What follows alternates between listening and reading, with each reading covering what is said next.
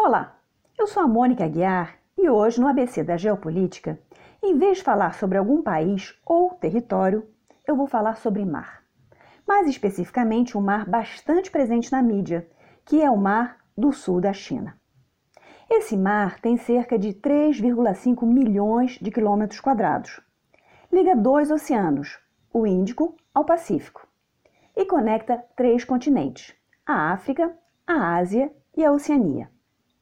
Isso explica porque esse mar é considerado o mar Mediterrâneo da Ásia, embora ele seja 40% maior do que o Mediterrâneo. É porque ele funciona como um hub, uma conexão comercial importante. Se olharmos para o um mapa, vemos vários países ao redor do Mar do Sul da China. Em sentido horário, começando pelo norte, vemos a China. À esquerda, para o leste, tem Taiwan. E um pouco abaixo, as Filipinas. Ao sul, Brunei e parte da Malásia, e a oeste, já no continente, o Vietnã. Então, esses seis países são os que estão no cerne dos conflitos que nós vamos discutir hoje. Como sempre, vamos começar com um pouco de história. O Nanhai, que significa Mar do Sul em chinês, sempre foi muito frequentado por todos os países vizinhos. Alguns autores até brincam dizendo que ele é uma rota de seda marítima em vez de terrestre. E ele também é muito piscoso, fornece 8% do volume mundial de pesca. O Mar do Sul da China, ou Mar Meridional, se caracteriza por ter muitas ilhas, ilhotas, recifes, etc. São em torno de 250 em total, sendo que em muitas sequer existe fonte de água. No final do século XIX, ocorreu uma guerra entre China e Japão para ver quem controlava a Coreia. A China vivia um momento de decadência política e econômica, enquanto que o Japão era uma potência e seguia o modelo imperialista europeu. O Japão, portanto, venceu a guerra e no Tratado de Paz de Shimonoseki de 1895, além de dominar a Coreia, ficou também com a ilha de Formosa, ou Taiwan, como ela é mais conhecida. Depois, no início do século XX, e sobretudo durante a Segunda Guerra Mundial, o Japão saiu conquistando toda a região do Pacífico, inclusive alguns arquipélagos que ficavam no Mar do Sul da China e que ele vinculou a Taiwan. No final da Segunda Guerra Mundial, quando o Japão se rendeu, já havia sido resolvido na Conferência do Cairo de 1943 que, quando o Japão fosse derrotado, Taiwan seria devolvida à China e o Japão perderia todos os territórios, ilhas, etc., que havia ocupado pela violência desde a Primeira Guerra Mundial. Só para vocês se lembrarem, a Conferência do Cairo foi aquela que reuniu Roosevelt, Churchill e Chiang Kai-shek, o líder da China, que combatia naquele momento do lado dos aliados. A decisão tomada por esses líderes acabou criando uma espécie de vazio jurídico que está nas raízes das disputas políticas que perduram até hoje, já que ficou esse espólio de guerra disputado por quem estava próximo. Uma coisa que é fundamental lembrar é que naquela época a China ainda não tinha passado pela Revolução Comunista, então ela era próxima das nações ocidentais, enquanto que o Japão era visto como um inimigo derrotado.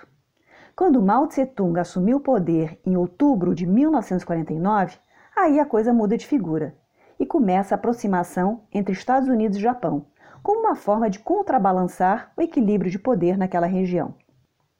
Foi também, depois da Segunda Guerra Mundial, que se começou a descobrir o potencial energético daquela região. Então, além de ser uma rota comercial importante e estar cheio de peixes, o Mar do Sul da China também possui reservas importantes de petróleo e gás natural. Vou dar alguns números. Por essa área circulam cerca de 30% do comércio marítimo internacional. As reservas de petróleo offshore estão estimadas em 11 bilhões de barris, o que equivale mais ou menos ao que o México tem. E estimam-se as reservas de gás em 5,3 trilhões de metros cúbicos, o que também corresponde mais ou menos às reservas da Nigéria. Só para situar, o México, em termos de petróleo, se posiciona mais ou menos na 17ª posição mundial. E a Nigéria, em termos de gás, se é, posiciona na nona posição mundial. Isso quer dizer que essas reservas são boas, mas se divididas por todos os países da região já não são tão significativas assim. Então, isso ajuda a entender o apetite de todos os envolvidos nos conflitos no Mar do Sul da China. Bom, a China tem mapas que datam de 1930 1940 que mostram 90% do Mar Meridional como sendo seu. Nesses mapas se vê então uma linha em formato de língua de boi, que inicialmente tinha 11 raias e depois passou a ter 9 raias, e que mostram essa delimitação. O problema é que os outros países da região vão começar a se independizar em torno desse mesmo período e vão questionar a posição da China de dizer que o mar era inteiro dela.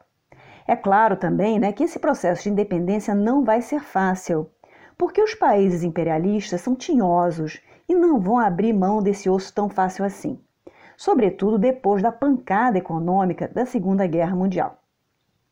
Só para dar algumas datas. A independência das Filipinas foi reconhecida pelos Estados Unidos em 1946. O Vietnã se declarou independente em 1945, mas faltou combinar com os franceses. Já a independência da Malásia foi reconhecida pelos britânicos somente em 1957 e do Brunei em 1984. No Mar do Sul da China existem três pontos nevrálgicos sobre os quais nós vamos nos concentrar: Paracel, Spratly e Scarborough. Os dois primeiros são arquipélagos e o terceiro um recife com banco de areia. O primeiro arquipélago, então, se chama Paracel. Para os chineses é Xixá e Huangsá para os vietnamitas. Tem umas 15 ilhas, atóis e recifes. O segundo arquipélago é o Spratly, Nangsha para os chineses, Truong Sa para os vietnamitas e Calayan para os filipinos. Esse segundo arquipélago é constituído por cerca de 600 ilhotas e recifes. Mas para não ficar muito confuso, vamos deixar os nomes ocidentais, sendo que Paracel foi o nome dado pelos portugueses no século XVI e Spratly e Scarborough pelos ingleses no século XVIII.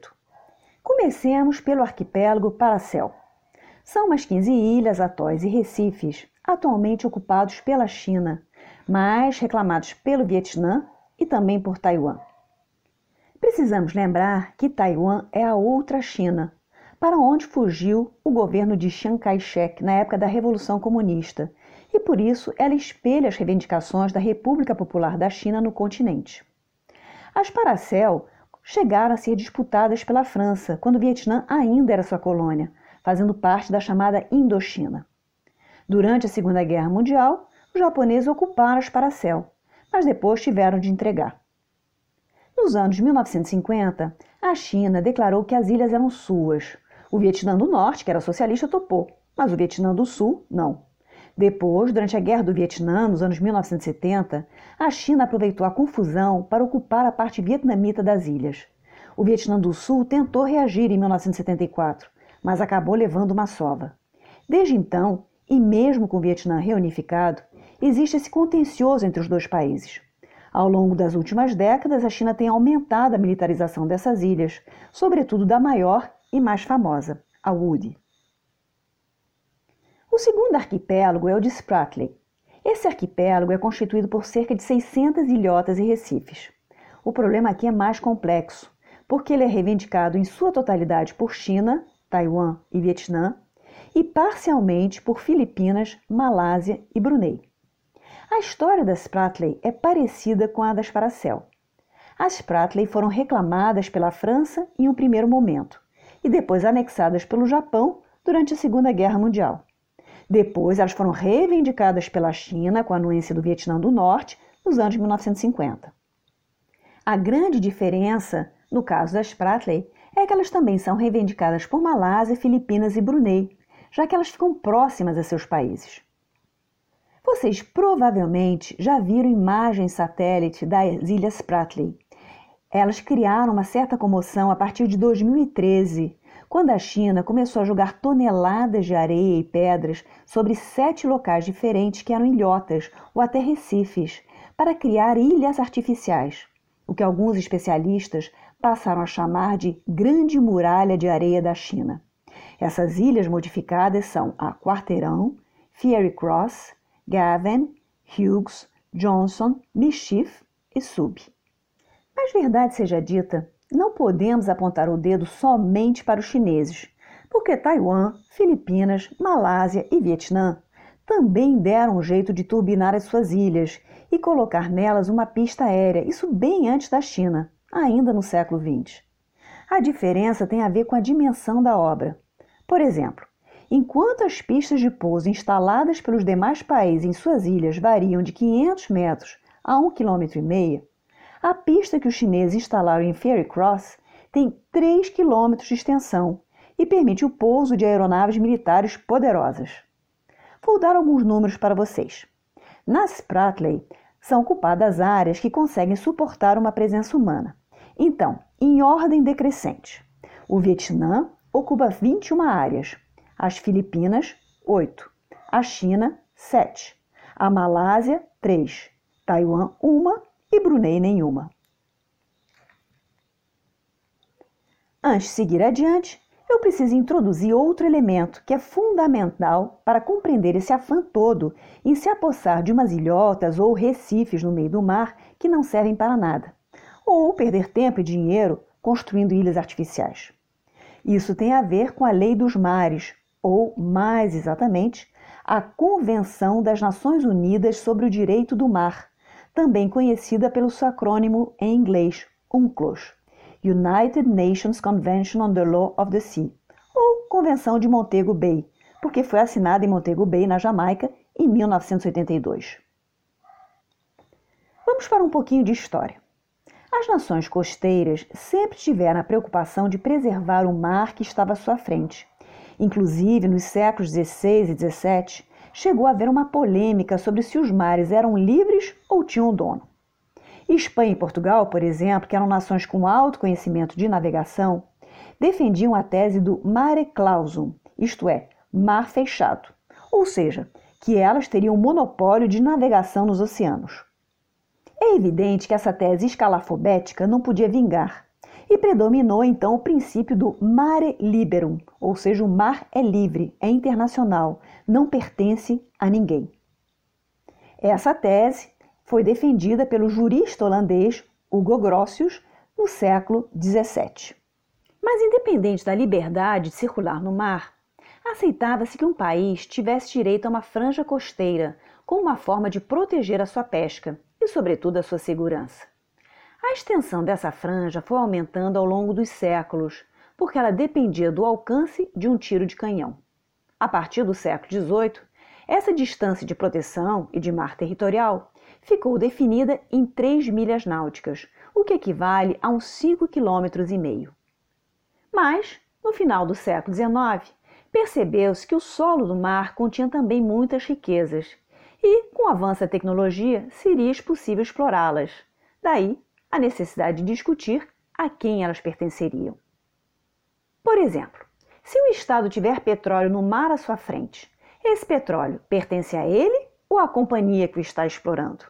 Com tanto país farto em recursos naturais, mas pouco desenvolvido e sem capacidade tecnológica, se não existisse algum arcabouço legal, a tendência seria reproduzir o mesmo tipo de exploração imperialista que as antigas potências coloniais tinham exercido sobre as suas colônias nos séculos anteriores.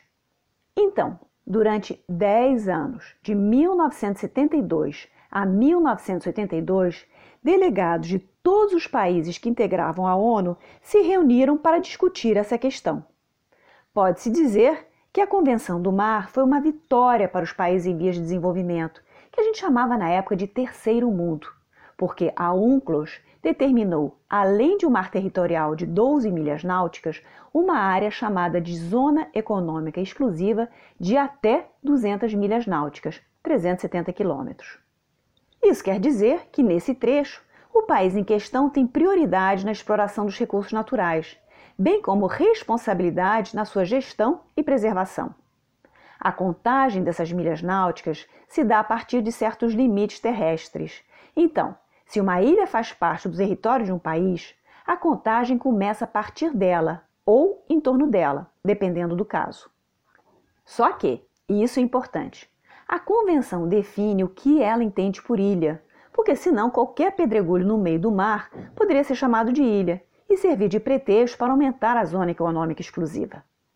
Uma ilha precisa então ser uma massa natural de terra aparente até sob maré alta e ser capaz de sustentar vida humana ou econômica por conta própria.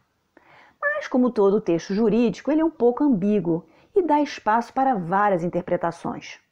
Por exemplo, essa questão de vida econômica própria pode se referir ao sustento vindo do mar? Outra forma de aumentar a extensão da zona econômica exclusiva é provando que a plataforma continental, aquela que fica submersa, ultrapassa as 200 milhas náuticas. Mas isso já é mais complicado. Exige estudos geológicos, é preciso entrar com recurso que vai ser avaliado pela ONU, etc, etc. Então a ilha tem direito a uma zona econômica exclusiva, mas recifes ou bancos de areia não.